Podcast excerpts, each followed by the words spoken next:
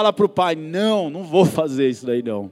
Não vou para o campo, está muito sol, eu estou cansado, hoje eu quero curtir um pouquinho mais da cama. Não vou para o campo, não, pai, não vou. Hoje eu não vou. Hoje ninguém me tira daqui. Só que momentos depois aparece ele lá trabalhando. O que, que será que aconteceu? Assim somos nós muitas vezes. A gente fala que não, a gente bate o pé.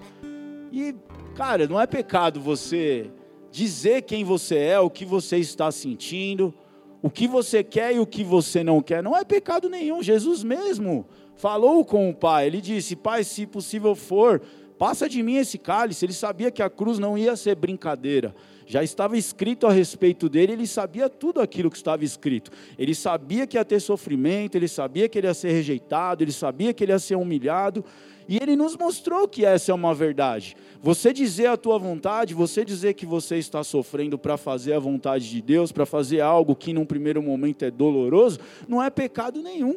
Pelo contrário, Jesus ele foi auxiliado, ele foi consolado, anjos o consolaram, conforme a gente vai ler daqui a pouco. O problema é a gente, não, pai, que linda essa palavra, que bonita, é isso mesmo, agora vai. E na sequência, esse é o grande problema. A gente vai, é aquela palavra, como diz, é, como o próprio Jesus ensina ali na parábola dos semeadores, né? Tem uma palavra que ela cai numa terra que ela é recebida com alegria, mas daqui a pouquinho aquela semente ela desaparece, não há fruto. E Jesus hoje ele ele está nos dando um chacoalhão. Sempre aquele que sobe aqui, eu creio que quer trazer uma palavra, sabe, amiga, uma palavra mansa, uma palavra que levante, uma palavra que todo mundo sai daqui feliz, alegre, sorrindo, mas nem sempre isso é possível. O próprio Jesus, muitas vezes, ele fala aquilo que a gente não quer ouvir, mas aquilo que ele fala é melhor para nós. Num primeiro momento é doloroso, mas é melhor para nós. Vamos a alguns exemplos do nosso cotidiano. Por exemplo, aqui, quem gosta de estudar? Quem gosta de estudar? A minoria. Eu também, sinceramente, você, você levantou a mão, mas é que você não gosta, é que você gosta. Você gosta? Glória a Deus, faz parte da minoria. Quando você vai estudar, mas já estudou alguma vez que você não queria de jeito nenhum estudar, mesmo gostando de estudar? Já teve vez que você não não queria, mas foi. Por que, que você foi? Tinha que ser feito? o que, que ia te trazer o fato de você estudar mesmo sem vontade? Aprovação na faculdade, glória a Deus. Quem mais aqui gosta de estudar? Alguma vez já estudou sem querer estudar? Quem, quem já aconteceu isso? A Nelly? Por que você estudou sem querer estudar, Nelly? Pela aprovação.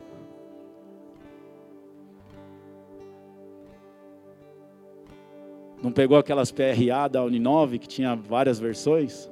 PRA PRA PRA PRA. Quem estudou, alguém estudou na Uninove? Sabe o que eu estou falando?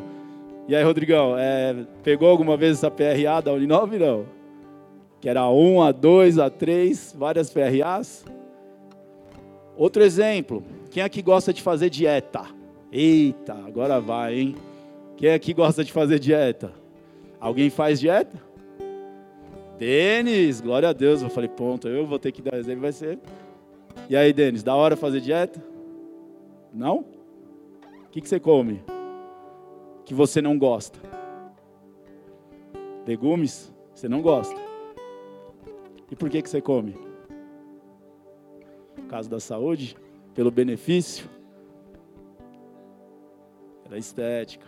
Ou seja, há um benefício em fazer aquilo que você não gosta num primeiro momento, né? Outro exemplo, podia ser você também, mas vamos pular você. Quem está fazendo atividade física aqui, algum exercício físico? A Lu, nosso brother também. Lu, você gosta? Foi todos os dias que você. O que, que você está fazendo de exercício físico? Musculação e natação? Todos os dias você acorda com aquela vontade de puxar peso, de nadar, de fazer dez chegadas todos os dias? Não? E por que, que você faz? Pelo resultado, pela saúde, pela estética também. Vai, fala a verdade, fala a verdade. Pela estética também. Amém? No primeiro momento, a gente sai arrastado. Eu treino também há 15 anos.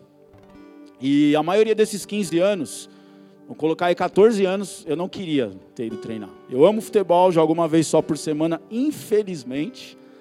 Infelizmente. Mas é algo que não me traz o mesmo benefício do que fazer aquilo que eu não quero fazer, que é a musculação. Me traz muito mais benefícios para minha saúde, para minha estética, para o meu bolso, porque eu trabalho, eu vivo disso também.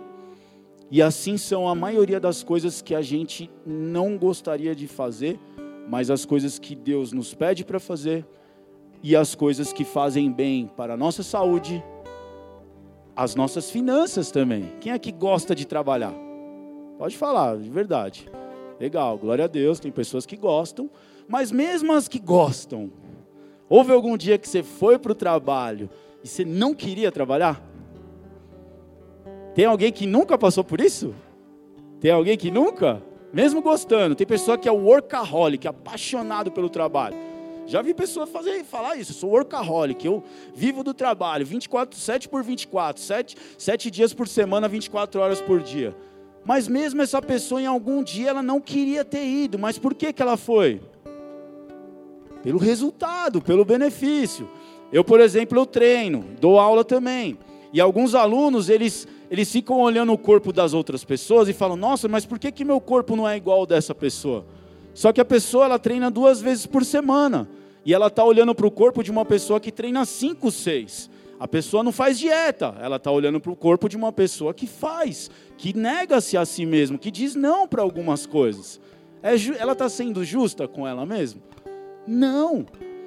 Só que voltando a todos esses exemplos, para quem gosta de estudar, mas um dia ele não estava com vontade, estudou. Para quem gosta até de ir para academia, mas um dia não estava com vontade, foi. Para quem gosta de trabalhar, aí não estava com vontade, foi. O que, que acontece no final, quando gente, depois da gente enfrentar o não querer, o que, que acontece no final? O que, que acontece no final? O que, que acontece, Lu? Satisfação, prazer, Denis.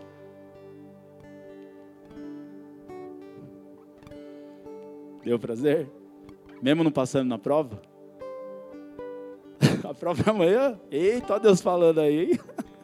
Sai daqui e estuda, hein, velho? Sai daqui e estuda. Amém? Há um benefício e há um prazer também. Na hora é doloroso, é difícil. A gente vai ali nos trancos e barrancos. Mas depois que a gente consegue fazer, há um prazer. E muitas vezes o resultado não é imediato. Por exemplo, o Denis já está aí, os pastores até elogiaram e realmente melhorou bastante, glória a Deus. Mas foi no primeiro dia de dieta? Não foi. Foi no primeiro dia de treino? Não foi. A pessoa que é bem sucedida financeiramente também, não é do dia para a noite que as coisas acontecem. A gente olha e fala, nossa, Deus está abençoando. Ou então fala, nossa, já deve estar tá roubando, deve estar tá desviando, deve estar tá fazendo alguma. Mas a gente não sabe quanto tempo que a pessoa estudou, quanto ela trabalha. A gente não sabe o quanto ela negou a si mesma, o quanto ela negou as vontades dela. Amém? E assim é também com as coisas espirituais. Muitas vezes a gente não vai querer fazer. Muitas vezes a gente não vai sentir de fazer, não vai. Mas, se a gente passa por cima de nós mesmos, se a gente passa por si, a gente é sincero com Deus e fala a nossa verdade ao Senhor. Hoje eu vou abrir a Bíblia, mas vou te falar, estou quase dormindo. Esses dias eu tenho trabalhado bastante. E o pessoal da igreja, glória a Deus, os homens, né? Não estou falando que os homens são melhores que as mulheres, mas as mulheres podem pegar a dica, né? O pessoal dos cascas lá lançou no grupo para ler a Bíblia novamente em seis meses, né, Dimos? É isso, né? E aí já começou. E ó, vai pegando a dica, hein? Nós estamos em 10, 11 de janeiro. Hoje é 10? 11 de janeiro. Ô, oh, dezembro, perdão. É que eu estava pensando já no janeiro já. Porque geralmente em dezembro o que, que acontece? O que, que a gente deixa para fazer? A gente tem um sonho, um propósito, a gente recebe uma visão, o que, que a gente fala? Não, então 10 de dezembro, quando eu vou começar? Não façam isso. Pegue o exemplo, aí foi o Felipe, né? Glória a Deus pelo Felipe. Felipe lançou lá, nem falou, ó, pessoal, comecei aí a Bíblia em seis meses, aí daqui a pouco já o pastor, oh, glória a Deus, bora. Aí o outro já bora e bora e bora e todo mundo tá indo, né?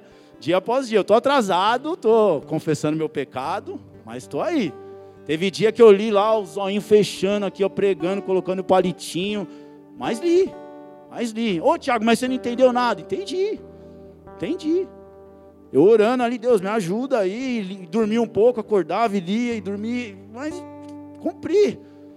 Amanhã, em nome de Jesus, vou, ter, vou, vou conseguir aproveitar mais durante o dia para não ficar nessa batalha, mas foi. Ô, oh, mas você queria ler? De jeito nenhum, eu queria dormir. Mas tinha um propósito, tinha algo. E depois que eu concluí, havia um prazer. O sono era até melhor, tive até sonhos e glória a Deus por isso. Amém? Nem sempre vai ser prazeroso no começo, mas depois as coisas vão acontecer. Em Mateus capítulo 21, verso 33, a continuidade desses versículos, para a gente entender um pouquinho mais do que Jesus estava dizendo com essa parábola. Ouça outra parábola. Havia um proprietário de terras que plantou uma vinha, colocou uma cerca ao redor dela, cavou um tanque para prensar as uvas e construiu uma torre. Depois arrendou a minha a vinha a alguns lavradores e foi fazer uma viagem. Aproximando-se a época da colheita, enviou seus servos aos lavradores para receber os frutos que lhe pertenciam. De quem eram os frutos? Do dono. As pessoas trabalhavam, elas usufruíam ali do vinho, da alegria que trazia ali o suco de uva, mas os frutos eram do dono da vinha. Os lavradores agarraram seus servos, a um espancaram, a outro mataram e apedrejaram o terceiro. Então enviou-lhes outros servos em maior número, e os lavradores os trataram da mesma forma.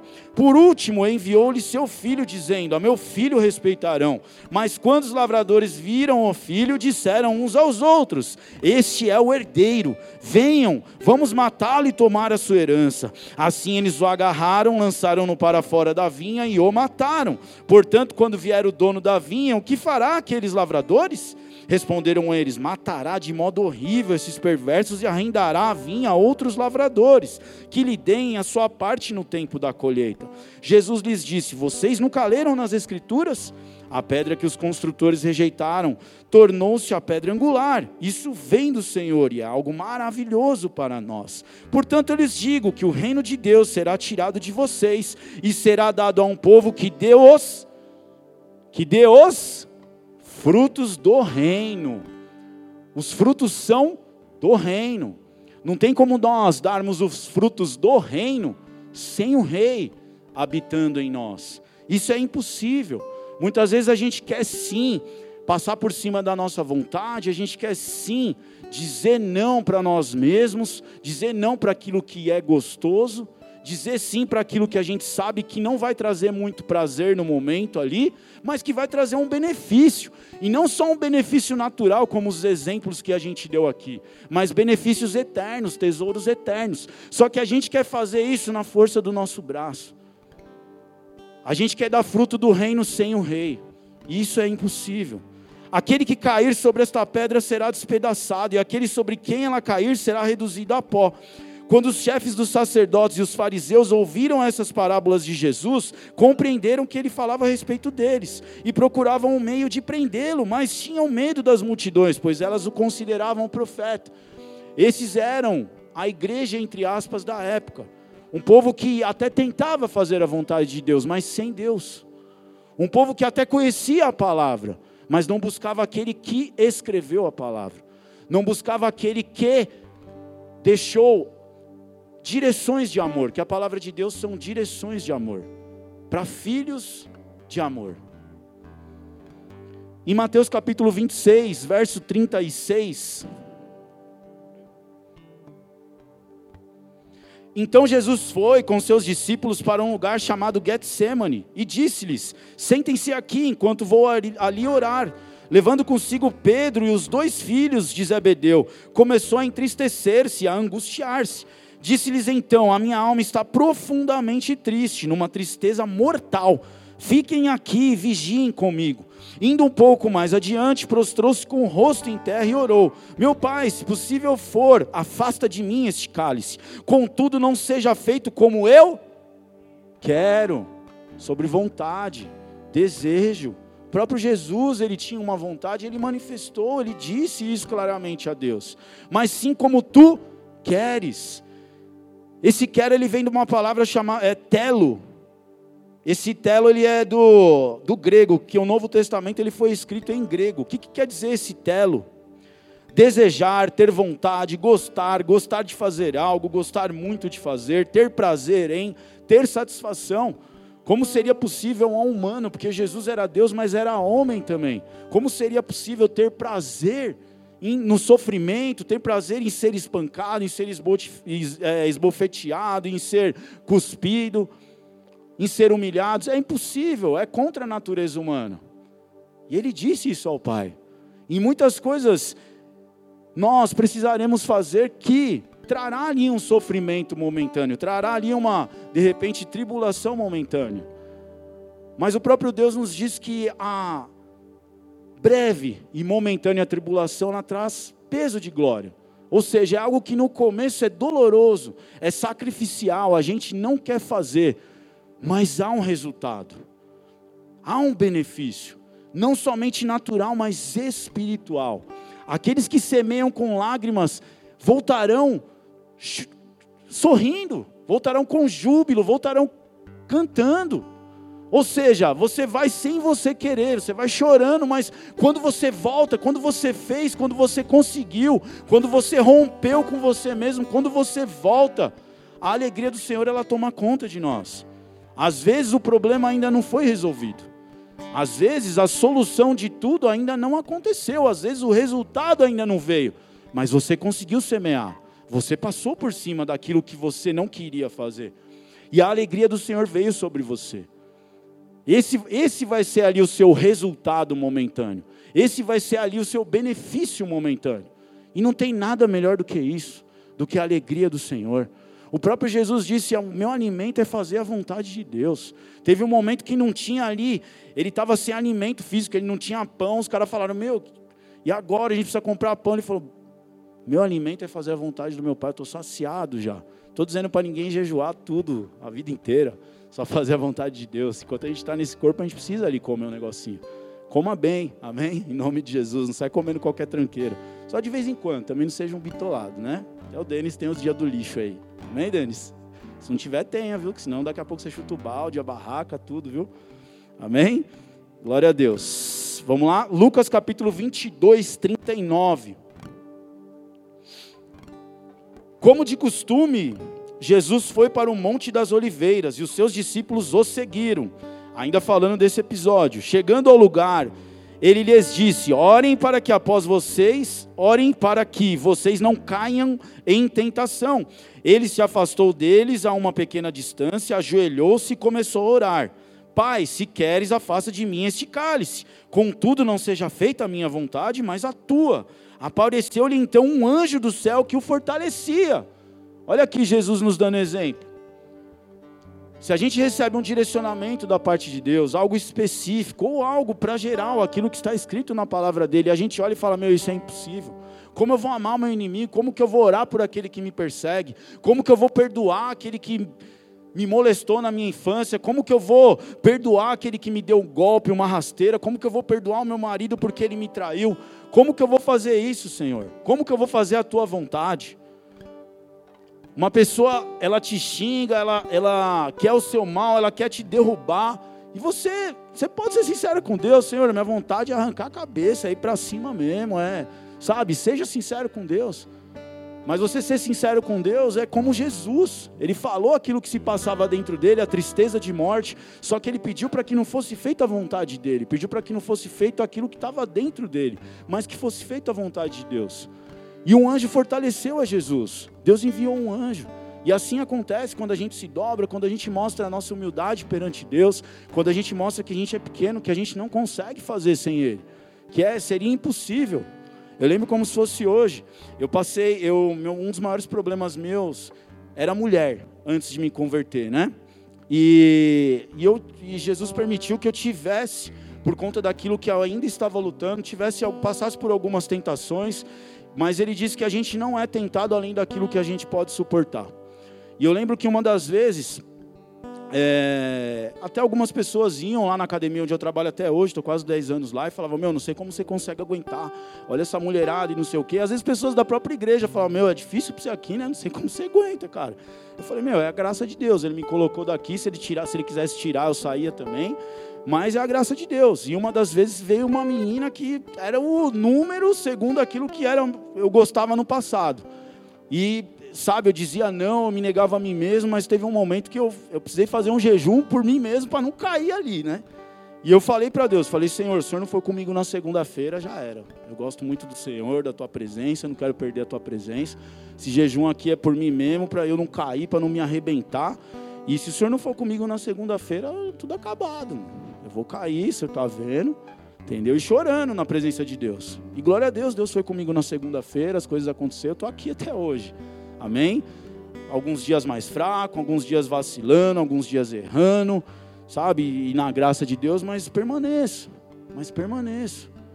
Seja sincero com Deus. Eu tenho certeza que eu fui fortalecido naquele dia. E o mais legal de tudo é que a menina não desapareceu, né? E aí eu fui conversar com o meu líder na época, meu líder de célula. Ele falou: pô, mas você não sabe que, que é o Satanás querendo te derrubar? Eu falei: sei, mas está difícil. Eu falei: eu sei que é o Satanás, eu sei que não é algo de Deus para mim. Eu sei que o senhor tem algo, glória a Deus para minha esposa. Eu sei que senhor tem uma, uma varoa abençoada para me dar, mas está difícil. Aí ele falou: Ah, você quer ajuda? Eu falei: É, quero ajuda. E amém. E às vezes a gente vai precisar de ajuda. Amém? Peça ajuda, seja humilde, peça ajuda a Deus, primeiramente.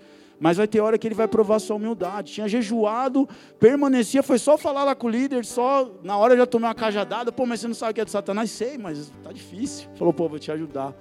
Entende? Depois as coisas apaziguaram, a mina até saiu do ambiente, saiu do lugar, e glória a Deus, permanecemos. Permanecemos. Deus ele nos fortalece, ele nos ajuda, mas a gente precisa abrir a nossa boca e ser sincero com ele. Agora você olha e fala, ah, isso daqui não faz sentido. Podia ser no tempo de Jesus, podia ser no tempo de Isaías, de Moisés, mas para esse tempo essa palavra não funciona. Querido, Deus é o mesmo ontem, hoje eternamente. Se você continuar nessa soberba achando que a palavra precisa ser corrigida, atualizada, sua queda já começou aí, mano. É só questão de tempo para ela se consumar. Lucas capítulo 9, verso 22. E disse, Lucas 9, verso 22 e disse: É necessário que o filho do homem sofra muitas coisas e seja rejeitado pelos líderes religiosos, pelos chefes dos sacerdotes e pelos mestres da lei, seja morto e ressuscite no terceiro dia.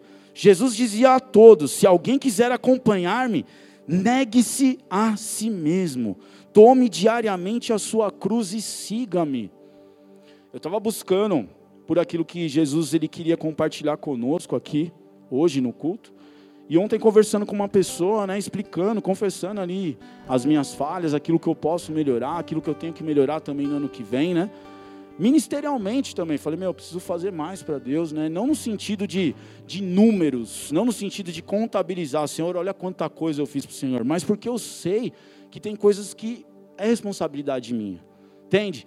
Só que a gente vai manipulando, dando desculpas, falando que é para outro e tal, enfim, e aí, conversando com essa pessoa, aí ela, a pessoa falou: Não, mas calma lá, as coisas de Deus elas fluem, é algo leve. E na maioria das vezes é, flui, é leve. Mas antes de você ir, antes de você começar, não é muito diferente da academia, não é muito diferente de você fazer uma dieta, não é muito diferente de você estudar, não é muito diferente de você ter práticas saudáveis, mas que no primeiro momento você é contra. A ciência ela diz que a nossa mente é, é como se tivesse um chipzinho. Ó, foge do sofrimento, queira sim o resultado, queira sim o prazer, mas sem sofrimento. Sem sofrimento. Então você vai ela é meio que, não é que foi Deus que fez isso, eu creio que foi o pecado que colocou isso no homem. Porque o próprio, diz, o próprio Deus, ele nos ensina a multiplicar, a frutificar, que aquilo que a gente planta, a gente vai colher. Mas eu creio que por conta do pecado, a gente tem esse chipzinho dentro de nós que quer fugir do sofrimento, que quer fugir ali, sabe, do esforço. Por isso que há tanta dificuldade nessas coisas, desses exemplos que nós demos. Quem é que gosta de jejuar? Quem aqui falou, hoje eu acordei com vontade de jejuar? Alguém? Não? Alguém já jejuou? Foi bênção? Esse dia aí que eu conversei, que eu compartilhei com vocês, foi um dia que eu jejuei. Foi bênção, não foi? Mas e durante o dia? Verdade, hein? Fala a verdade para nós. Quando veio o cheirão do café, hein, Rafa? Você gosta de café, que eu sei. Quando veio o cheirão do café? E o cheirão daquilo que você tinha jejuado? Estou nem falando do dia que você jejuou tudo, mas do dia que você jejua aquilo que. Aí sobe o cheirão do pão, aí vem alguém te oferece. Não é fácil, não é fácil. Quem aqui já começou a orar e não sentiu a presença de Deus, não sentiu nada, parecia que estava falando sozinho? Quem? Amém. Achei que era só eu, pecador, só. Acontece. Mas depois, algumas vezes, para a gente ser humilde, Deus ele permite a gente saber que sabe, vem uma resposta rápida. Já aconteceu isso? Parece que você, ninguém te ouviu, parece que você estava em pecado, parece que você não pediu perdão direito, parece que você não pediu sangue de. Você, não, você fala, não, tô, tá, fiquei sozinho aqui, falei sozinho, Deus não ouviu. E aí vem uma resposta até rápida.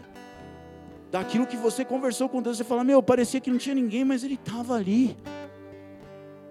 E ainda que não venha a resposta imediata, ele ouve, ele fala palavra de Deus diz que as mãos dele não estão encolhidas, os ouvidos não estão fechados. Ele ouve. Ele é o nosso Pai de amor. Se alguém quiser acompanhar-me, negue-se a si mesmo, tome diariamente a sua cruz e siga-me. Diariamente. Esse negar, eu fui buscar na palavra grega, não vou ficar falando qual que é a palavra, até porque nem eu vou falar direito e nem a gente vai conseguir entender legal. Mas a origem da palavra ela diz negar, declarar não conhecimento ou ligação com alguém, esquecer de si mesmo, perder a visão ou interesse próprio. Essa palavra no grego é a junção de duas palavras. Uma quer dizer separação, separação de local. Separação, separação física, separação de tempo, separação do lugar ou de algo ou de onde você está. E a outra palavra que as duas juntas querem dizer negar a si mesmo, é exatamente negar. Negar, abnegar, repudiar, não aceitar, rejeitar. Então tem uma parte de nós que ela quer algo. Você não aceita aquilo. Por quê? Porque há um benefício maior, há um resultado maior. No primeiro momento, como foi dito, não vai trazer prazer, vai trazer dor, vai trazer sofrimento, e a nossa mente ela luta contra isso inconscientemente. Você pode dizer que não, mas se você for humano como eu, luta inconscientemente. Se você não tiver dificuldade de orar, se você não tiver dificuldade de jejuar, você deve ter de ler a Bíblia, ou você deve ter de adorar. Alguma dificuldade você tem. Talvez uma menos que a outra, talvez uma mais que a outra, mas você tem, está dentro de você. Só que não aceite isso como foi dito. Não renuncie isso. Reconheça. Meu líder, esse mesmo líder, sangue bom demais. Ele apertava, às vezes me dava umas beliscadas. Ele falava: Tá vendo isso aqui? Isso aqui é carne, mano. É de verdade, mano. Você vai permanecer na carne enquanto você estiver aqui. A Bruna conhece, por isso que ela está balançando a cabeça. Já ouviu esse dele também? ai, ai, ai, glória a Deus. Reconheça os seus sentimentos, reconheça aquilo que está passando pela sua cabeça. A gente aprendeu, tem um grande homem de Deus que eu gosto muito também, que ele diz o seguinte: aquele que confessa tentações, confessa menos pecados. Se você confessa suas tentações, se você é sincero com Deus naquilo que você está sentindo e pensando, talvez você comece a confessar menos pecados. Um outro líder que eu amo muito, ele diz o seguinte: a vontade dá e passa. o pecado não é você ter vontade. Ninguém morre de ter vontade mas morre de satisfazer a vontade. Nem um e nem outro que morre de satisfazer a vontade, são muitos. Às vezes é, basta uma vez de você satisfazer aquilo que você sabe que não faz bem para você, e sua vida já era. Uma vez. Uma vez. Quantas, quantas uma noite, quantas uma vez na vida de cada um de nós não destruiu, não colocou a gente num leito de hospital, ou até mesmo num cemitério, né? Ou até mesmo no cemitério. Satisfação de uma noite, satisfação de um desejo ali momentâneo. Gálatas capítulo 5, verso 14. Há uma luta dentro de nós. Lembra-se da palavra que ela era quebrada em duas, negar a si mesmo? Separar em parte, é você entender que uma parte de você quer algo. Lembra do beliscão na carne? Você tem ali um desejo. por algo que é momentâneo. Mas tem também uma outra parte de você que não quer aquilo. Há uma luta dentro de mim e de você. Há uma luta. Gálatas 5,14. Toda a lei se resume em um só mandamento: ame o seu próximo como a si mesmo. Mas se vocês se mordem e se devoram uns aos outros, cuidado para não se destruírem mutuamente. Por isso digam: vivo pelo Espírito e de modo nenhum satisfarão os desejos da carne. Lembra dos dois lados? Pois a carne deseja o que é contrário ao espírito, e o espírito o que é contrário à carne. Eles estão em conflito um com o outro, de modo que vocês não fazem o que desejam. Mas se vocês são guiados pelo espírito, não estão debaixo da lei. Eu ouço bastante um neurocientista, ele fala, eu estou até parando de ouvir ele, mas Cara, ele é muito. Deus deu o dom para ele da sabedoria, do conhecimento, só que o problema é que ele fala muito palavrão, começa a ouvir, já começa, sabe, até doer o ouvido em alguns momentos. Mas ele fala uma coisa: ele fala que a gente, na verdade, não tem o livre-arbítrio. Não é uma heresia, calma lá, vou explicar. Ele fala que a gente não tem o livre-arbítrio pelo seguinte: a gente não faz aquilo que, ele, que a gente quer, entende? Parece que a gente está fazendo. Ah, eu, eu sou livre, eu faço aquilo que eu quero. Segundo, neuro, segundo um neurocientista conceituado, fala que não é assim que funciona. Nós não fazemos aquilo que nós queremos.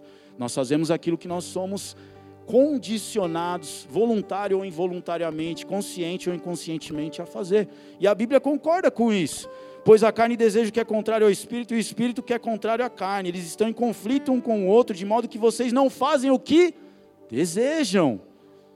Ou seja, o que, que acontece então? O que, que eu faço?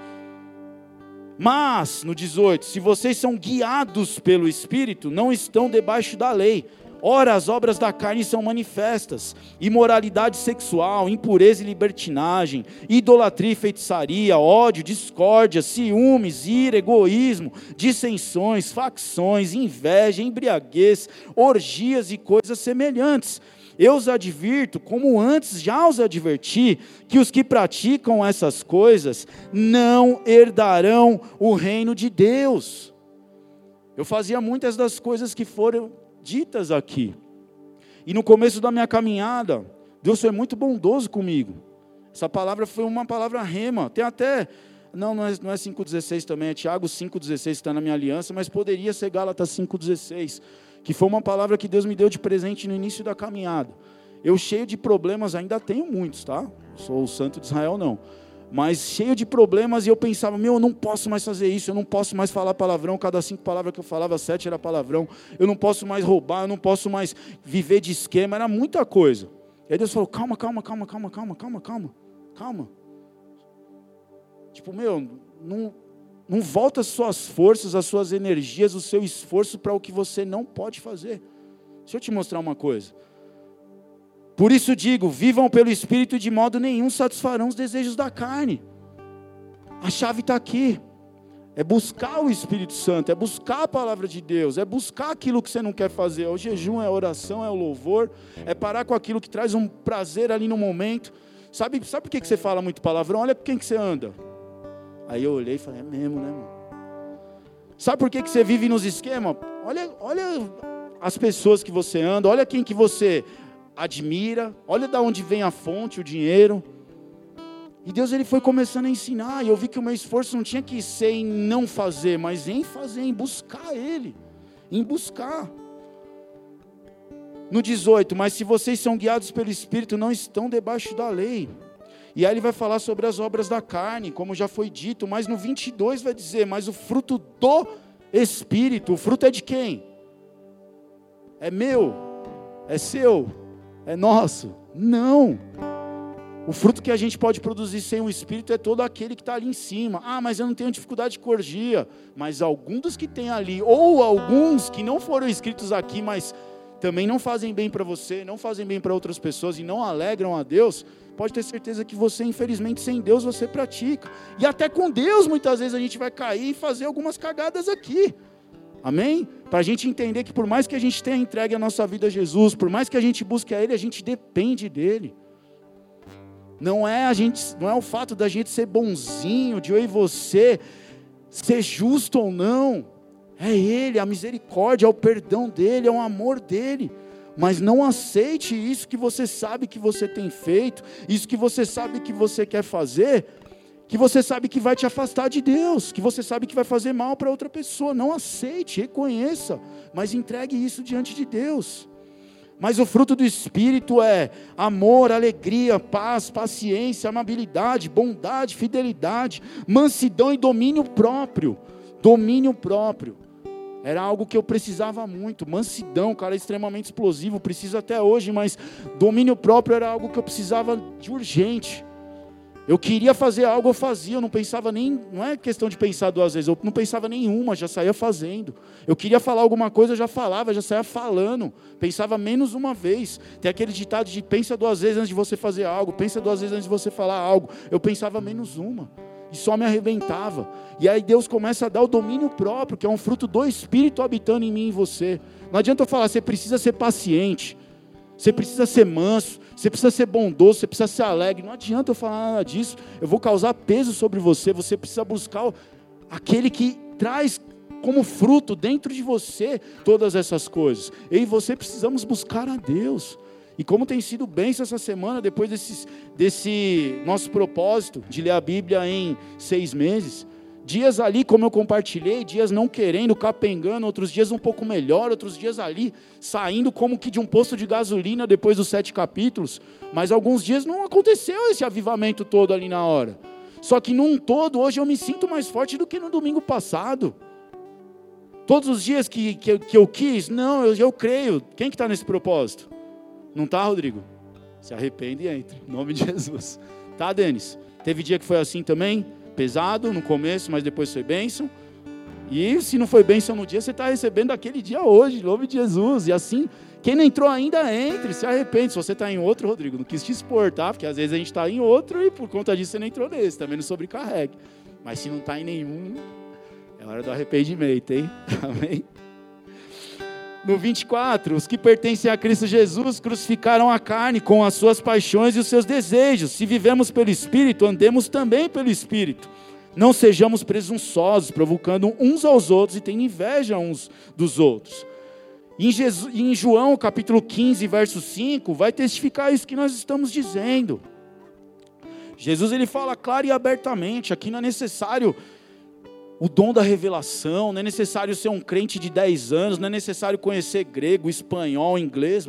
Ele fala aberto e claramente. Eu sou a videira, vocês são os ramos. Se alguém permanecer em mim e eu nele, esse dá muito fruto, pois sem mim vocês não podem fazer coisa alguma. Português claro, não pode fazer nada sem mim. Nada que acrescente, né? Nada que edifique, nada que fortaleça, nada que levante alguém. Sem Ele a gente não pode. Sem Ele a gente não pode se manter. Não pode.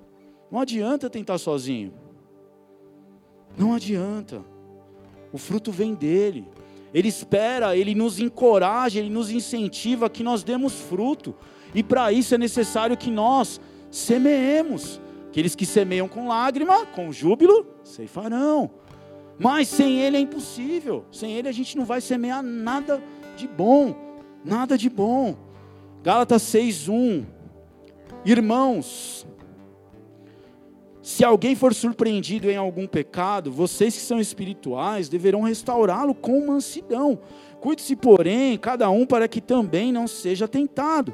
Levem os fardos pesados uns dos outros e assim cumpram a lei de Cristo. Se alguém se considera alguma coisa não sendo nada, engana-se a si mesmo. Cada um examine os próprios atos. Então poderá orgulhar-se de si mesmo, sem se comparar com ninguém, pois cada um deverá levar a própria carga. Ou seja, aquela história do evangelho leve, que vai ser suave, que vai fluir a vida inteira, que se tiver algum peso, algum sofrimento, não é de Deus, infelizmente cai por terra. Como eu gostaria de que fosse verdade isso, de que fosse sempre leve, só vitória, sabor de mel. Como, como seria bom, né? Mas não é bem por aí. Tem também as cargas uns dos outros, tem também tudo isso. O que está sendo instruído na palavra, partilhe todas as coisas boas com quem o instrui. Não se deixe enganar, de Deus não se zomba, pois o que o homem semear, isso também colherá. Quem semeia para a sua própria carne, da carne colherá destruição, mas quem semeia para o espírito, do espírito colherá a vida eterna. E não nos cansemos de fazer o bem, pois no tempo próprio colheremos, se não desanimarmos. Você vê, parece redundante, né? Tipo, não, não se cansa de fazer o bem e não se desanima. Por que, que Jesus está falando isso? Por que, que o Espírito de Deus, através de Paulo, está nos ensinando isso? Porque ele sabia que a nossa carne ia querer se cansar. Ah, estou cansado de tanto fazer isso e não adianta nada. Estou cansado de tanto isso e, meu, não vejo fruto. Parece que quanto mais você ora, pior a pessoa fica, às vezes, né? Parece que quanto mais você faz, você age por uma situação, parece que o Satanás vai lá e fala: Meu, tá vendo, não adianta nada. E aí a gente abraça muitas vezes essas coisas. Mas o Espírito de Deus está nos lembrando e nos dizendo: se você não se cansar, se você permanecer, você vai colher. Se você não se cansar, se você permanecer, ou até mesmo, mesmo cansado, se você continuar, se você não desanimar, se você perseverar, se você permanecer, as coisas vão acontecer. Portanto, enquanto termos a oportunidade, façamos o bem a todos, especialmente aos da família da fé. Já estamos encerrando, amém? Marcos capítulo 15, verso 20. Para a gente continuar que, entendendo e quebrando esse negócio de que caminhar com Jesus é só vitória, é só bênção, que você servir a Ele em todo momento vai ser só alegria, não vai ter tribulação, não vai ter retaliação. Não, não. E é nesse momento que são separados os grandes dos pequenos. Não estou falando em questão de tamanho, de ser alguma coisa. Estou falando em questão de maturidade. Mano. Maturidade. Hoje a gente estava lá assistindo a conferência, né? E o Davi estava lá em casa. E ele queria porque queria ir no parque, mó sol, né? Não, mas eu quero, é chato ficar em casa, eu quero, eu quero, eu quero. E não sossegava. E às vezes a gente é como criança, a gente só quer fazer aquilo que a gente quer. A gente não faz aquilo que a gente não quer. Eu quero, eu quero, eu quero, eu quero, eu quero, e não tira aquilo da cabeça e não sossega enquanto não. Entende? Agora o adulto não. O adulto vai ter hora que vai ver a má notícia, vai ter hora que vai ver o revés, as coisas não vão acontecer como deveria.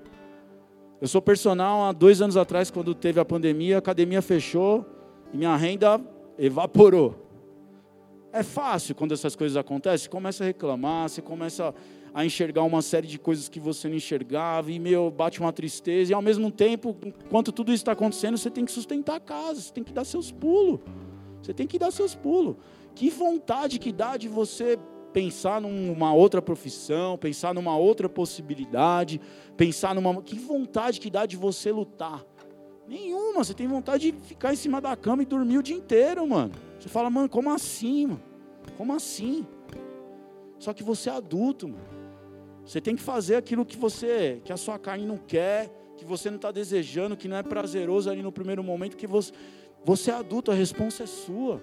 Você é maduro. Você é madura. É maturidade. Se eu e você vivermos só por aquilo que a gente quer, só por aquilo que traz prazer momentâneo, mano, isso só mostra que nós somos imaturos, crianças, crianças espirituais.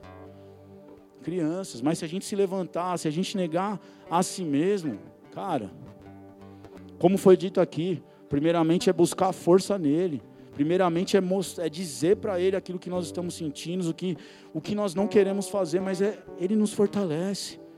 Senhor, eu sei que é isso que precisa ser feito, mas eu não consigo, não dá vontade nenhuma, não tenho força. Daniel, quem conhece Daniel? Pô, um cara exemplar de Deus. Mas teve um momento, depois você pode ler lá, Daniel 10. Ele falou para Deus, falou, Senhor, eu não tenho força, mano, estou sem fôlego.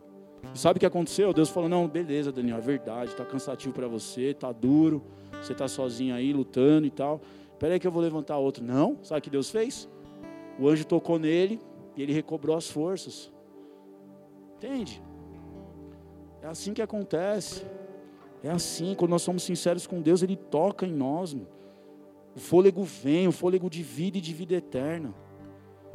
Marcos 15, 20. Depois de terem zombado dele, tiraram-lhe o manto de púrpura e vestiram-lhe suas próprias roupas. Então o levaram para fora, a fim de crucificá-lo. Certo homem de Sirene, chamado Simão, pai de Alexandre de Rufo, passava por ali. Chegando do campo, eles o forçaram a carregar a cruz. Levaram Jesus ao lugar chamado Gólgota, que quer dizer lugar da caveira, então lhe deram vinho misturado com mirra, mas ele não bebeu. E o crucificaram, dividindo as roupas dele. Tiraram sortes para saber com o que cada um iria ficar. Vamos só nos atentar no verso 21. Certo homem de Cirene, chamado Simão, pai de Alexandre de Rufo, passava por ali chegando do campo. Passava, estava meio, sabe quando você cai de paraquedas no lugar? Eles o forçaram a carregar a cruz. Olha só, sabe o dia que você não quer, só quer sua cama, só quer sua casa? Ele estava voltando do campo, provavelmente estava cansado. Provavelmente um dia como hoje, ontem. Ontem eu fui jogar futebol, 35 graus meio-dia. Meu Deus do céu. Imagina se o cara trabalhando ali, inchada no campo tal, 30, 30 graus em aquela região da terra, o sol é de verdade, mano. Aqui é, aqui é massagem para nós. Imagina como o cara não tava. Aí os caras vêm com uma cruz para ele, mano. Um homem sangrando, sofrendo, e uma cruz, e o forçaram a carregar a cruz. Só que esse, esse homem ele tem a oportunidade de ter o nome dele escrito no livro da vida, na história. Foi prazeroso carregar a cruz ali, auxiliar o Senhor e Salvador? Talvez no primeiro momento na mente dele, nossa, esse homem talvez é injustiçado, ou talvez é um malfeitor, não sei se ele conhecia ou não a Deus, provavelmente sim, a Jesus, perdão. Mas fato é, ele carregou a cruz. Ele carregou a cruz. E ele foi forçado a carregar. Vai ter muitos momentos que nós não vamos querer, mas a gente vai entender. Não estou dizendo que você vai ser forçado a nada, tá? Mas a gente vai entender que a responsabilidade é nossa. Vai ser doloroso. Pô, já estou cansado, já estou fazendo isso, já estou fazendo aquilo. Aí Deus vai falar: tá aqui. E aí? Você vai fingir que você não está vendo? Eu sei que está vindo do campo, eu sei que você viu essa situação por acaso, mas você viu. E agora? O que você vai fazer com isso? Isaías capítulo 53, verso 1.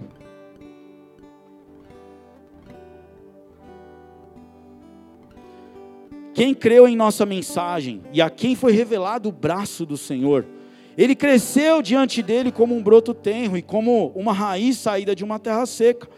Ele não tinha qualquer beleza ou majestade que nos atraísse, nada em sua aparência para que o desejássemos. Foi desprezado e rejeitado pelos homens, um homem de tristeza e familiarizado com o sofrimento. Como alguém de quem os homens escondem o rosto foi desprezado. E nós não o tínhamos em estima, certamente ele tomou sobre si as nossas enfermidades e sobre si levou as nossas doenças. Contudo, nós o consideramos castigado por Deus, por ele atingido e afligido. Mas ele foi traspassado por causa das nossas transgressões, foi esmagado por causa de nossas iniquidades. O castigo que nos trouxe paz estava sobre ele, e pelas suas feridas fomos curados. Todos nós, tal qual ovelhas, nos desviamos, cada um de nós se voltou para o seu próprio caminho, e o Senhor fez cair sobre ele, Jesus, a iniquidade de todos nós. Ele foi oprimido e afligido, contudo não abriu a sua boca. Como um cordeiro foi levado para o matador, e como uma ovelha que diante de seus tosqueadores fica calada, ele não abriu a sua boca. Com julgamento opressivo ele foi levado. E quem pode falar dos seus descendentes? Pois ele foi eliminado da terra dos viventes. Por causa da transgressão do meu povo ele foi golpeado. Foi-lhe dado um túmulo com os ímpios e com os ricos em sua morte morte, embora não tivesse cometido qualquer violência, nem houvesse qualquer mentira em sua boca. Contudo, foi da vontade do Senhor esmagá-lo e fazê-lo sofrer. E embora o Senhor faça da vida dele uma oferta pela culpa, ele verá sua prole e prolongará seus dias, e a vontade do Senhor prosperará em suas mãos. Depois do sofrimento de sua alma, ele verá a luz e ficará satisfeito. Olha só, só para continuar e finalizar esse versículo: pelo seu conhecimento, meu servo justo justificará muitos e levará a iniquidade deles. Ou seja, houve um sofrimento muito grande com Jesus, porém houve um benefício para esse sofrimento um benefício eterno, que é a minha salvação, a sua salvação, que é a minha cura, a sua cura. A minha libertação, a sua libertação. O acesso a Deus. O sangue de animais, ele trazia ali, era algo profético marcando que alguém precisaria morrer. Alguém, de forma injusta, precisaria morrer para que nós que pecamos ali conscientemente fôssemos perdoados. Alguém que não merecia morreria, alguém que nem, como foi dito aqui, ele não fez nada para que tudo isso acontecesse sobre ele. Alguém que não merecesse precisaria morrer por aquele que merecesse. E a palavra diz que depois de todo o sofrimento dele, ele veria o fruto, ele veria o benefício, ele diria: valeu a pena. Valeu a pena. É isso que acontece, é isso que Deus ele nos está dizendo nessa noite. Vai ter sofrimento, vai ter dificuldades, vai ter fardo em algum momento? Vai. Não estou dizendo para você ficar com fardo pesado, não estou dizendo para você se arrastar, para você sofrer eternamente. Até porque o próprio Jesus diz que aquele que está cansado e oprimido, aquele que está sobrecarregado, vai até Ele. O fardo dele é suave, o fardo dele é leve, o jugo dele é suave. Mas se ele diz para a gente ir até ele quando o fardo tivesse pesado, é porque em alguns momentos o fardo ficaria pesado. Ele não prometeu que nunca seria pesado. Pelo contrário, ele disse: em alguns momentos vai ser pesado, em alguns momentos vai ser difícil. Mas nesses momentos, vem até mim. Vem até mim. Vem até mim. 1 Coríntios 7, verso 4. Um pouquinho sobre os casais, para a gente finalizar. Às vezes a gente acha que a separação ela acontece quando há uma traição, que a separação acontece quando há uma briga, há um desrespeito, há um, um, uma agressão física ou até mesmo moral. E não, não é aí que acontece a separação. A mulher não tem autoridade sobre o seu próprio corpo, mas sim o marido. Da mesma forma, o marido não tem autoridade sobre o seu próprio corpo, mas sim a mulher. Não se recusem um ao outro, exceto por mútuo consentimento e durante certo tempo, para se dedicarem à oração.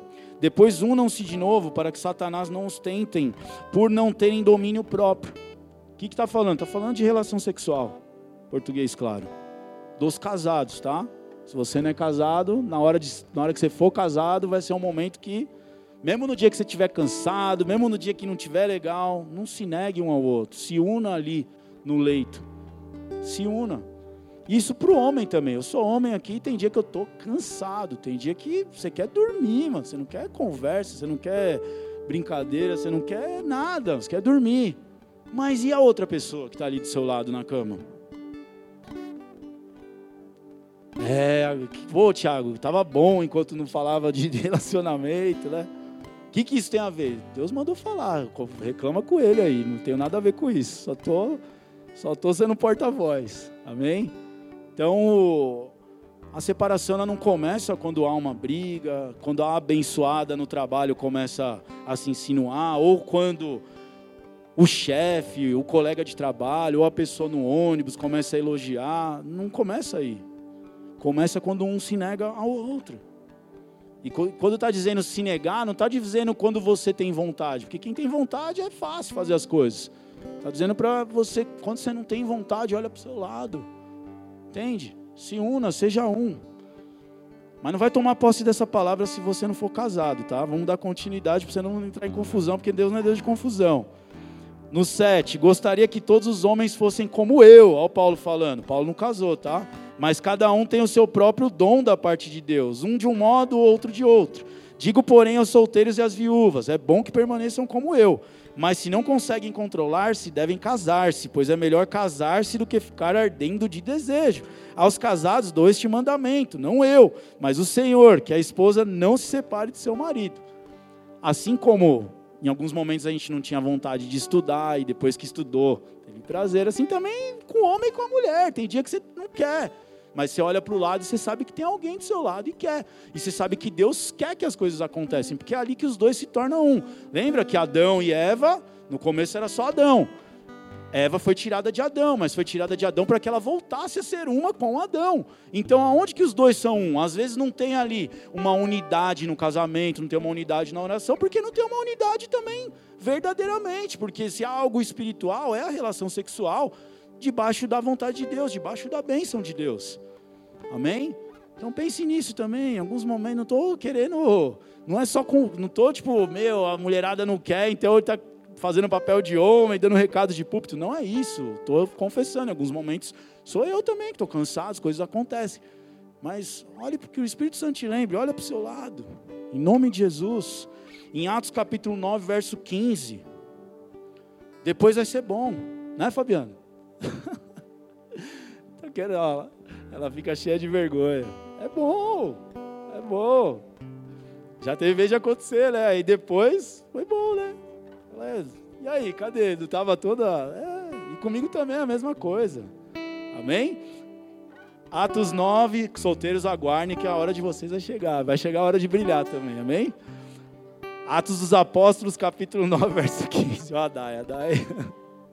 Avivamento, né, Dai? Atos 9, verso 15. Mas o Senhor disse a Ananias: Vá, este homem é meu instrumento escolhido para levar o meu nome perante os gentios e seus reis e perante o povo de Israel. Mostrarei a ele o quanto deve ser feliz, sofrer pelo meu nome. Eita, que promessa, hein, para Paulo, hein? Que promessa. Cadê o evangelho só da, da alegria, da felicidade, do só vitória? Só que esse mesmo Paulo, ele escreve o seguinte: esse cara que teve a promessa do sofrimento sobre ele, o cara respeitado, o cara onde chegava dava carteirada, não, porque eu sou eu sou judeu de judeus, eu sou benjamim, acho que é benjamita, né? Não lembro ao certo. Enfim, ele tinha várias carteiradas, era romano, que ele tinha cidadania romana, não era romano de natureza, mas tinha cidadania. Era um cara que podia meter a carteirada. Mas Deus prometeu para ele que ele mesmo disse que todas essas coisas era era como um refúgio para ele, era como um lixo pelo conhecimento de Cristo. Em 2 Coríntios 12, 7, ele diz: Para impedir que eu me exaltasse, esse Paulo, por causa da grandeza dessas revelações, foi-me dado um espírito, um espinho na carne, um mensageiro de Satanás para me atormentar. Três vezes roguei ao Senhor que o tirasse de mim, mas ele me disse: Minha graça é suficiente para você, pois o meu poder se aperfeiçoa na fraqueza. Portanto, eu me gloriarei ainda mais alegremente em minhas fraquezas, para que o poder de Cristo repouse em mim. Por isso, por amor de Cristo, regozijo-me nas fraquezas, nos insultos, nas necessidades, nas perseguições, nas angústias, pois quando sou fraco é que sou forte. Ou seja, no momento do que o fardo está pesado, que está difícil, nas perseguições, nas tribulações, em todos esses momentos, ele lembrava. A gente tem uma memória também, a ciência diz memória eufórica. Você lembra só do que é bom em alguns momentos. Ou você, leva, ou você lembra daquilo que é muito ruim, ou você lembra daquilo que é muito bom. Você não lembra daquilo que é, sabe, mediano. Para Paulo, essas coisas aqui, ó, sofrimento, tribulação, insulto, fraqueza, para ele era coisa mais ou menos. Porque ele lembrava o quê? De Deus fortalecendo ele. Em cada momento que o Espírito Santo ia lá, na cadeia, quando ele louvava e as coisas, e a, e a prisão tremia, ele lembrava disso. Ele lembrava da presença de Deus ali. Era disso que ele se lembrava. Todo sofrimento para ele era coisa média, mediana, passageiro. Filipenses 4,10. Alegro-me grandemente no Senhor, porque finalmente vocês renovaram seu interesse por mim. De fato, vocês já se interessavam, mas não tinham oportunidade para demonstrá-lo. Não estou dizendo isso porque esteja necessitado, pois aprendi a adaptar-me a toda e qualquer situa situação. Sei o que é passar necessidade, sei o que é ter fatura. Aprendi o segredo de viver contente em toda e qualquer situação, seja bem alimentado, seja com fome, tendo muito ou passando necessidade, tudo posso naquele que me fortalece. Tudo posso naquele que me fortalece. Para ele não importava nada, era tudo, sabe, passageiro, mediano, ter fome, vai passar, uma hora eu vou comer. Tá difícil, uma hora vai melhorar.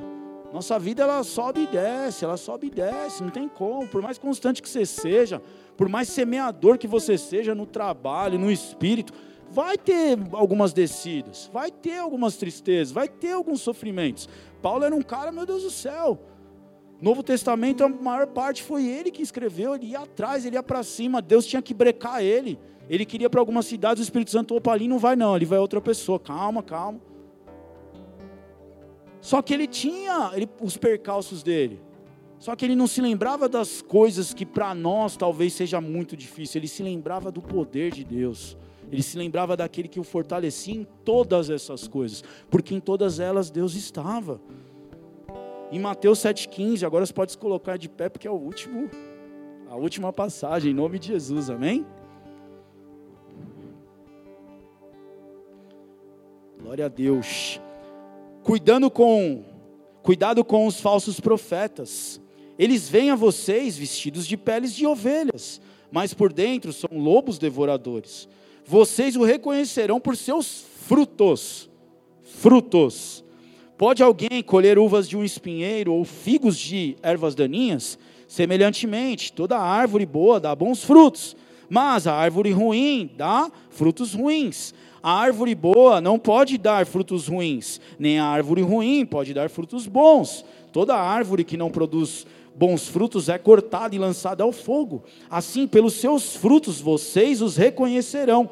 Nem todo aquele que me diz Senhor, Senhor entrará no reino dos céus, mas apenas aquele que faz a vontade de meu Pai que está nos céus. Lembra dos versículos iniciais? Ah, pai, é isso que é para fazer, eu vou. Só que fez? Não. Aí o outro, não, senhor, não dá, para mim está difícil, está apertado, tenho, tenho casamento, tenho um aniversário de não sei quem coloca N coisas, mas no final Deus vai lá e constrange, porque o Espírito convence. Aí o que, que ele faz? Vai. Ele vai. Toda árvore que não produz bons frutos é cortada e lançada ao fogo, no 19. Assim, pelos seus frutos vocês os reconhecerão. Nem todo aquele que me diz Senhor, Senhor entrará no reino dos céus, mas apenas aquele que faz a vontade de meu Pai que está nos céus. Muitos me dirão naquele dia: Senhor, Senhor, não profetizamos nós em teu nome? Em teu nome não expulsamos demônios e não realizamos muitos milagres? Então eu lhes direi claramente: Nunca os conheci, afastem-se de mim, vocês que praticam o mal. Então você até faz, eu e você podemos até fazer a vontade de Deus parcialmente. Só que tem coisas que a gente fica ali lutando, a gente fica ali dando desculpa, a gente não nega os nossos desejos, as nossas vontades, a gente não se apresenta como Jesus se apresentou ali em sofrimento e fala: Senhor, é isso, meu, me ajuda, ou eu não vou conseguir fazer. Hoje à tarde eu estava ouvindo a pregação do John Bever, tarde não, de manhã, né? E ele fala que ele teve uma visão de Deus, né? Ele viu uma porta e via muitos do lado de fora, e muitos chamando ele de Senhor, né? Senhor, Senhor, Senhor, todo lado de fora. Aí Jesus olhava e falava: Não conheço vocês. Você vê que o interessante é que é você chamar de Senhor, né? Ou seja, você reconheceu Jesus como Senhor e Salvador, você andou, achava que estava andando com Ele, você até começou, você até fez parcialmente, mas você não se entregou por inteiro. Tanto que uma das orações que ele fez, ele fez a oração para que as pessoas se entregassem por inteiro.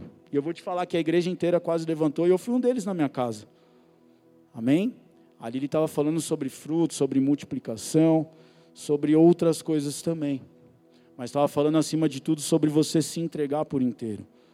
Sobre você negar aquilo que não vem da parte dele. Ser sincero, sim, mas negar aquilo que não vem da parte dele.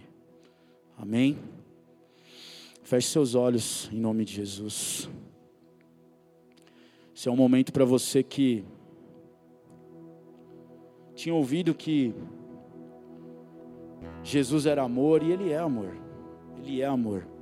Mas até quando Ele fala para a gente negar aos nossos desejos, aquilo que vai fazer bem ali, só momentaneamente, Ele está sendo amor.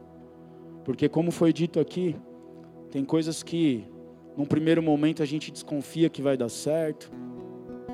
Tem uns que acham que a academia ela só dá certo para quem toma bomba ou toma remédio para emagrecer e não é verdade. A longo prazo, se você permanece, ela vai te dar um resultado legal, vai te trazer saúde, vai te trazer uma estética.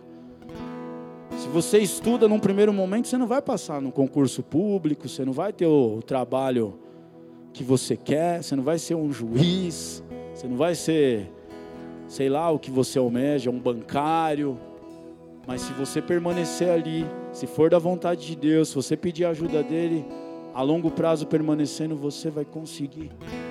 E assim é espiritualmente. Assim é espiritualmente. Como eu compartilhei com você, não tente fazer sozinho.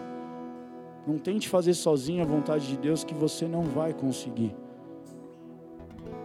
A palavra de Deus ela foi escrita e num primeiro momento ela ela trazia morte. O pecado, a força do pecado é a palavra, porque quando você sabe de algo que você não pode fazer e você faz, você já é responsável por aquilo. A Bíblia diz que a força do pecado é a lei. Só que a graça, o poder de Deus, a presença de Deus, o Espírito Santo, ele está acima de lei. Ele está acima da lei. Ele nos tira da lei. Não se esforce simplesmente em fazer ou não fazer. Se esforce em buscar a Ele. Se esforce em estar com Ele. É impossível. Sem Ele nada podemos fazer. Se você quer entregar sua vida a Ele, se você quer começar a aprender dele, aquilo que é bom para você, a vontade dele que é boa, agradável e perfeita, aquilo que é bom para o próximo, se você quer desfrutar o amor dele, se você quer caminhar com ele, se você quer ser salvo por ele, curado por ele, livre por ele, levanta sua mão agora, entregue sua vida a Jesus. Não se preocupe com aquilo que você vai poder fazer ou não poder fazer. Como foi dito aqui, Ele é um Deus que verdadeiramente nos deixa livres. Livres. A verdadeira liberdade não é você dizer sim, ah, eu posso fazer isso. Não, a verdadeira liberdade é dizer não. Eu não conseguia dizer não para pornografia, para masturbação, para as mulheres, para bebida, para esquema com dinheiro. Eu não conseguia dizer não. Eu até conseguia durante uma semana, mas na segunda, na terceira eu acabava errando nas mesmas coisas.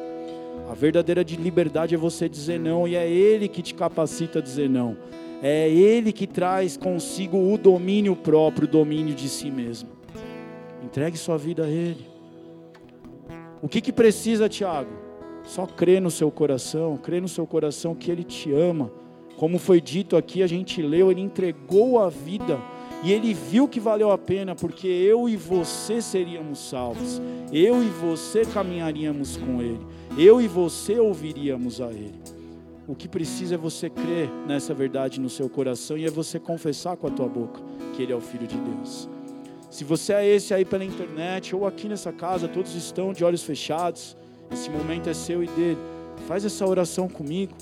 Senhor Jesus. Senhor Jesus. Eu hoje eu hoje reconheço, reconheço que o Senhor, que o Senhor é o meu Salvador, é o meu Salvador, o meu Senhor, o meu Senhor, verdadeiramente, verdadeiramente. Eu não quero, eu não quero somente, somente te chamar de Senhor, te chamar de Senhor e não fazer a tua vontade, e não fazer a tua vontade. Mas eu quero, mas eu quero fazer, fazer tudo aquilo, tudo aquilo que o Senhor me ensinar, que o Senhor me ensinar. Mas eu sei mas eu sei que isso, que isso só é possível, só é possível estando, estando com o Senhor. Com o Senhor. Por isso eu te peço. Por isso eu te peço. Escreve o meu nome. Escreve o meu nome no livro da vida. No livro da vida. E habita. E habita no meu coração. No meu coração. Fala comigo. Fala comigo. Me ensina. Me ensina. Me capacita. Capacita a fazer a tua vontade. A fazer a tua vontade. E me enche. E me enche com teu Santo Espírito. Com teu Santo Espírito. Para que eu seja para que eu seja consolado, consolado, fortalecido, fortalecido e receba e receba o teu amor. O teu amor. Em nome de Jesus. Em nome de Jesus. Amém.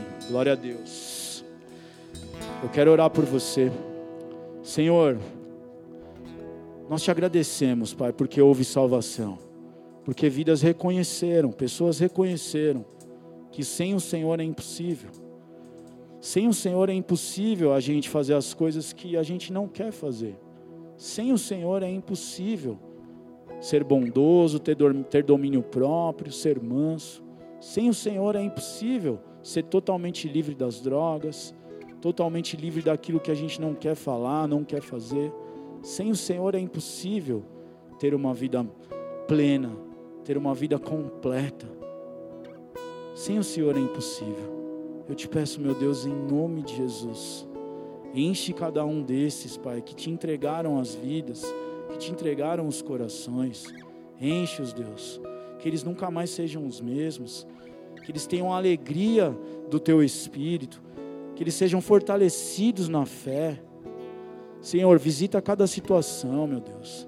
Se há alguma doença, alguma enfermidade, meu Deus, depressão, síndrome do pânico, se há algum vício, meu Deus, em nome de Jesus Cristo, cura, cura por completo, meu Deus, em nome de Jesus Cristo, Pai. Que eles saiam daqui totalmente diferentes da maneira que entraram, mas cheios de fé, cheios de amor, cheios de força, a força que vem do Senhor, em nome de Jesus.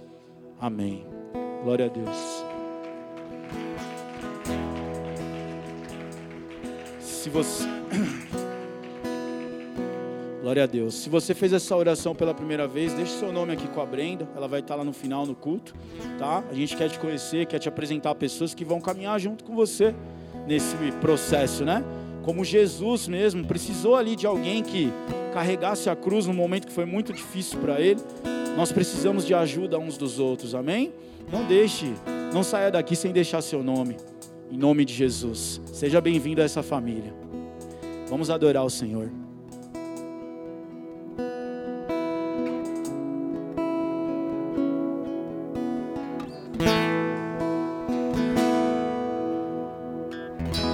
Aquieta minha alma,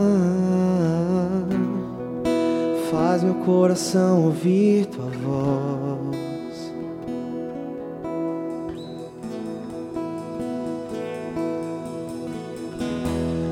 Chama pra perto, só assim eu não me sinto só.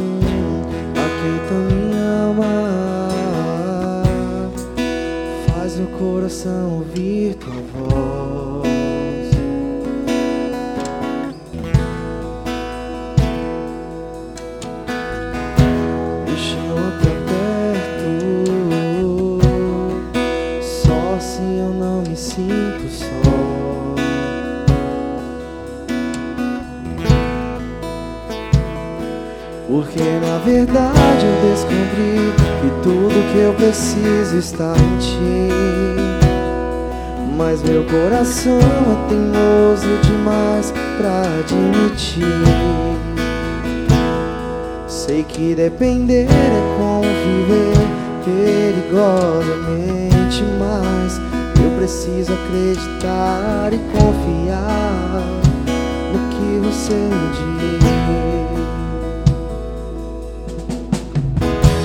Aquieta minha alma, faz meu coração ouvir tua voz.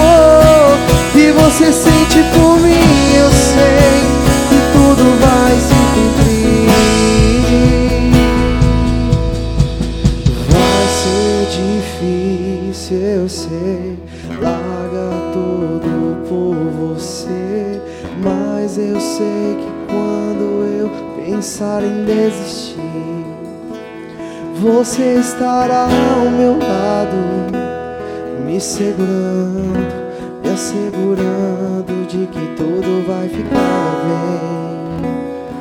Tudo vai ficar, vai ser difícil, eu sei, vai ser difícil, eu sei. Larga tudo por você, mas eu sei quando eu pensar em desistir você estará ao meu lado, me segurando, me assegurando de que tudo vai ficar bem, tudo vai ficar bem.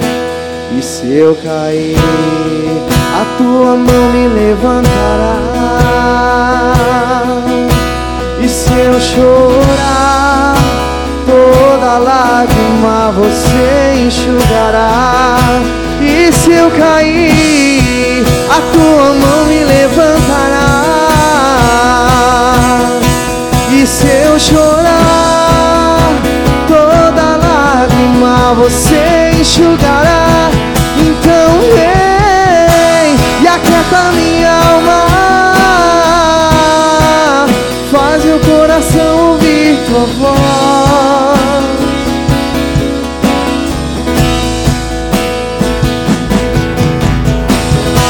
Me chama pra perto.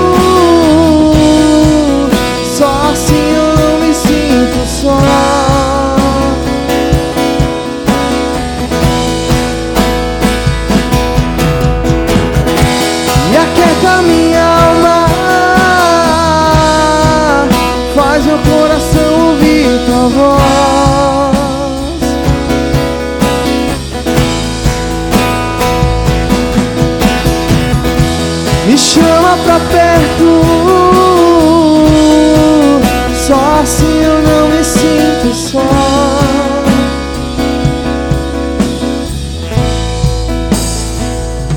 Porque na verdade descobri que tudo que eu preciso está em ti.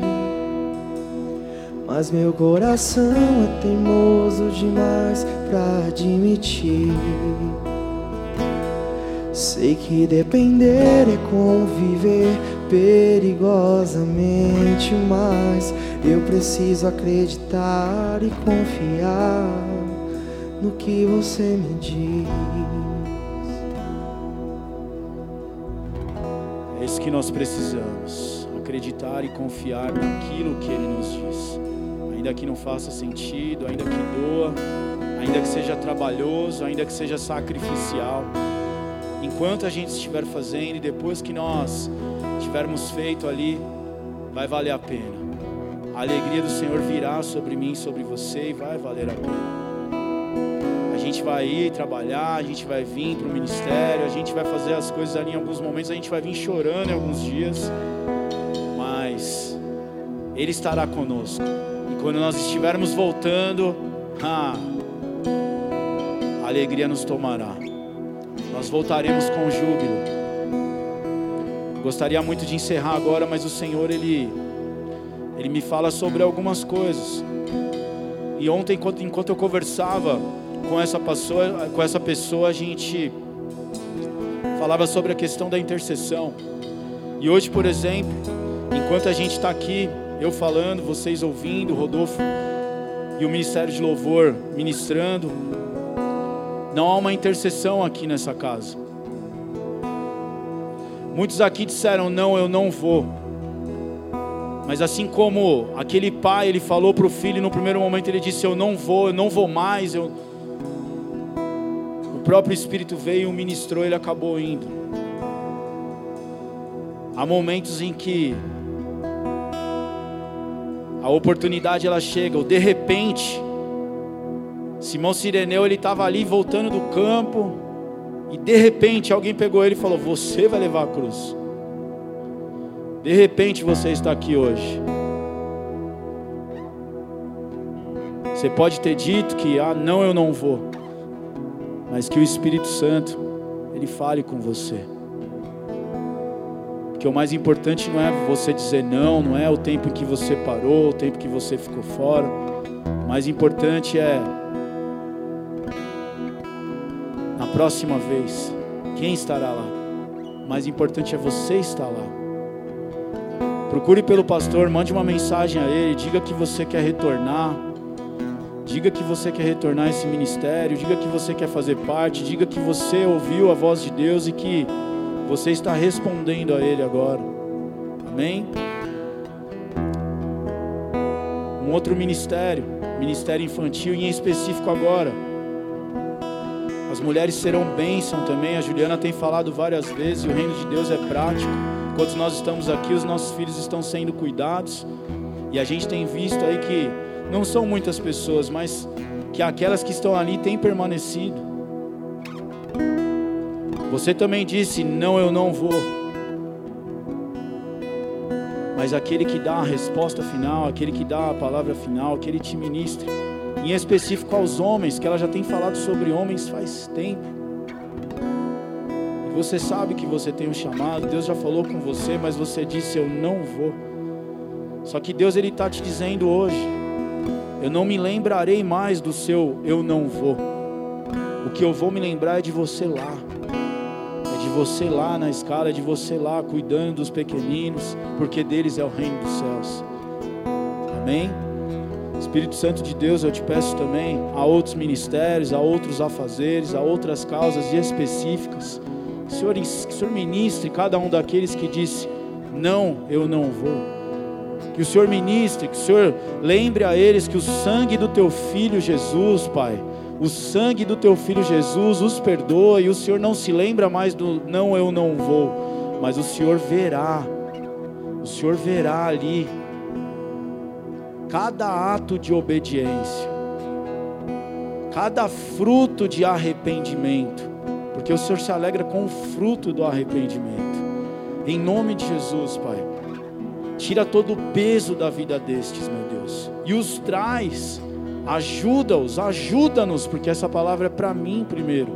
Ajuda-nos, Pai a fazer aquilo que precisa ser feito, aquilo que é a nossa responsabilidade, aquilo que nós dissemos, não, eu não vou. Ajuda-nos, Pai, a fazer. Ajuda-nos, Pai. E eu te peço também, Senhor, nos enche. Eu te peço para o depois, o depois de cada um desses dias. Eu te peço para o depois, Pai. Nos enche de júbilo quando nós estivermos voltando, Senhor, com os feixes, com os frutos porque nós queremos produzir frutos, queremos frutificar e multiplicar para a tua honra e para a tua glória, meu Deus. Em nome de Jesus. Se você crê isso, se você crê nisso, se você crê no Espírito Santo, que Ele está ministrando, que Ele está fazendo, que Ele está vivificando. Se você crê nisso, aplauda Ele em nome de Jesus. Em nome de Jesus. Em qualquer lugar derrama a tua glória em mim. Servirei em qualquer lugar. Quero ver tua beleza. Usa-me em qualquer lugar. Derrama tua glória em mim. Servirei em qualquer lugar. Quero ver tua beleza. Louvado seja Deus. Como foi dito aqui, Deus se alegra com a prática, com a obediência prática, tá? Se Deus falou com você em alguns ministérios, no seu trabalho, de repente chegar no seu chefe, ó chefe, é o seguinte, Eu vou te ajudar nisso, naquilo outro. Eu não estava fazendo isso, mas eu posso te ajudar naquilo outro. Sabe? Em, em produzir, em fazer para a glória de Deus. Não vai ser pesado. Pode começar pesado, mas durante o fardo vai ser substituído. Jesus estará com você e você vai voltar sorrindo, jubilando com os feixes. Se você é esse, haja de forma prática seja no ministério, seja aqui dentro na igreja, seja amanhã no ônibus, seja amanhã no trânsito, seja onde for. O que Deus te falou, o que o Espírito Santo te ministrou, faça. Pare com eu não vou. Se arrependa do eu não vou e vá. Em nome de Jesus, amém? Aplauda ao Senhor porque Ele é bom. Aleluia. Obrigado, Jesus. Obrigado. Obrigado, Senhor. Obrigado. Aleluia. Deus é por nós, quem será contra nós? O Senhor é o meu pastor, e nada me faltará. Oremos juntos. Pai nosso que estás nos céus, santificado seja o teu nome. Venha a nós o teu reino, seja feita a tua vontade, assim na terra como nos céus. O pão nosso de cada dia nos dai hoje perdoa as nossas dívidas, assim como nós perdoamos aos nossos devedores, e não nos deixes cair em tentação, mas livra-nos do mal, pois teu é o reino, o poder e a glória para sempre. Amém. Glória a Deus.